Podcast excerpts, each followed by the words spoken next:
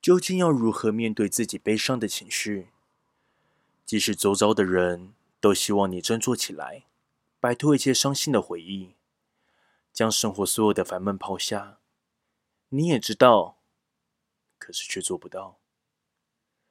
失去掌控自己情绪的能力，貌似一个随风飘散的风筝，断了线，跟着云游荡到孤独的乡村、寂寞的城市，最后落在你不晓得。世界上就没人认得的荒野持续徘徊。生命中最勇敢的决定，或许是决心面对悲伤的那刻。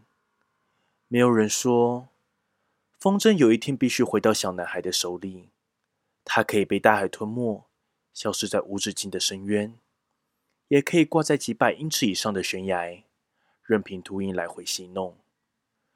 只是终究。终究，你要不要面对你弄丢了风筝？或者，其实你就是他，而你渴望安静的沉默，没有人叨扰，独自成为残风的碎片。